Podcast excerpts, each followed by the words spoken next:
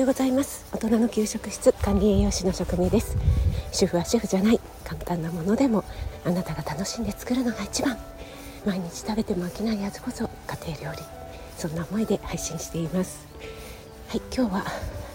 ウォーキングしながら収録してますが歩きスマホにならないように配慮してますので、えー、ご安心ください、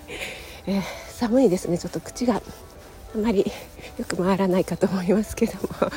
すみません、えー、聞いていただけると嬉しいです。今日はですね共感力と想像力というようなお話をしたいなと思うんですがその前にね少しお知らせをさせてください。12月になりましたね、はい。えー、今月ですね17日日曜日にハッピーピアノヒーリングの秋代さんと私のコラボレッスン Zoom でやらせていただきます。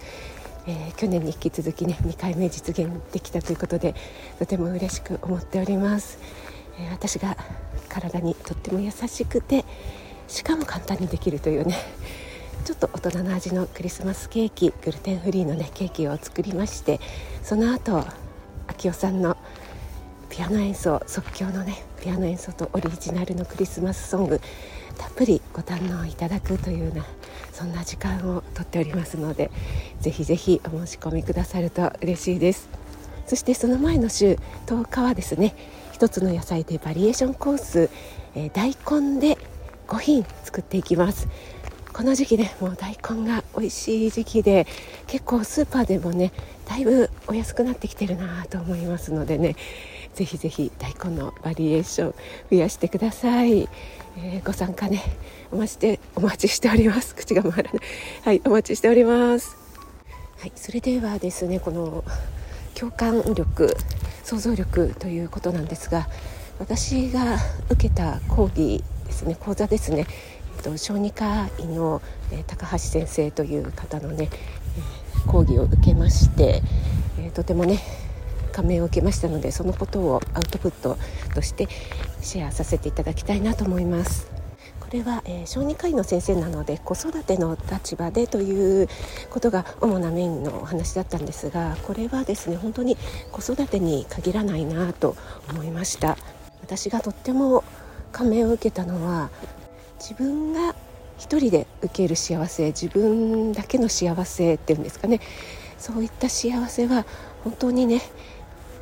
られたものなんだよということです。これが例えば周りの人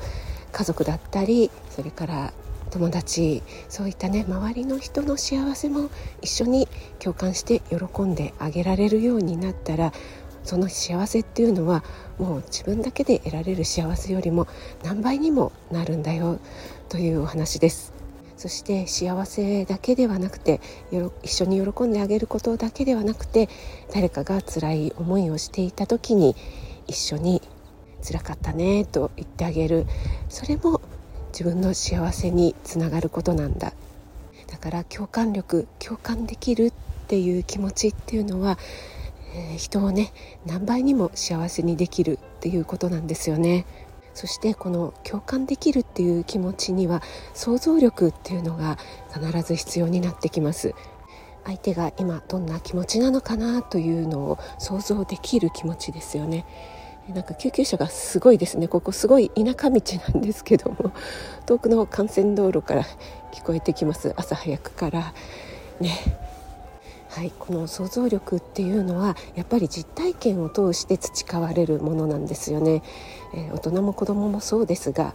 例えば子供の場合はですね砂場でおもちゃを取られて悔しくてつい相手に砂を投げてしまったその砂が目に入って相手がすごく辛そうに目をこすって泣いてしまった。そしたら自分のお母さんが申し訳なさそうに何度も頭を下げて謝った。そういった実体験を通してあこういうことをすると相手はこんな辛い気持ちになるんだ。そして、えー、自分のお母さんも悲しませてしまうことになるんだ。こういうことはしちゃいけないんだなということを実体験を通して学んでいってそのことによってですね、えー、全て体験できるわけではないんだけれどもその体験が今度は想像力となってあの時あんな体験があったからこういうことはきっとしちゃいけないんだろうな。逆にこんなことをしたらお母さん喜んでくれるんだろうなという想像力というのがどんどん膨らんでいきます。この想像力例えばね男女間でもそうですよね、えー、女性の不調っていうのはなかなか男性には分かりづらい。だから、えー、そういった女性にはホルモンのバランスでさまざまな不調が起きるんだということを知る知った上で、えー、想像してみるということが大事ですしまた、えー、逆もそうですよね男性女性も男性側のさまざまな不調を知るということです。そしてこれはあの男女間だけではなくて同性でも結構あり得ることなんですよね。例えば出産を経験した女性であってももうだいぶ過ぎてしまうとですね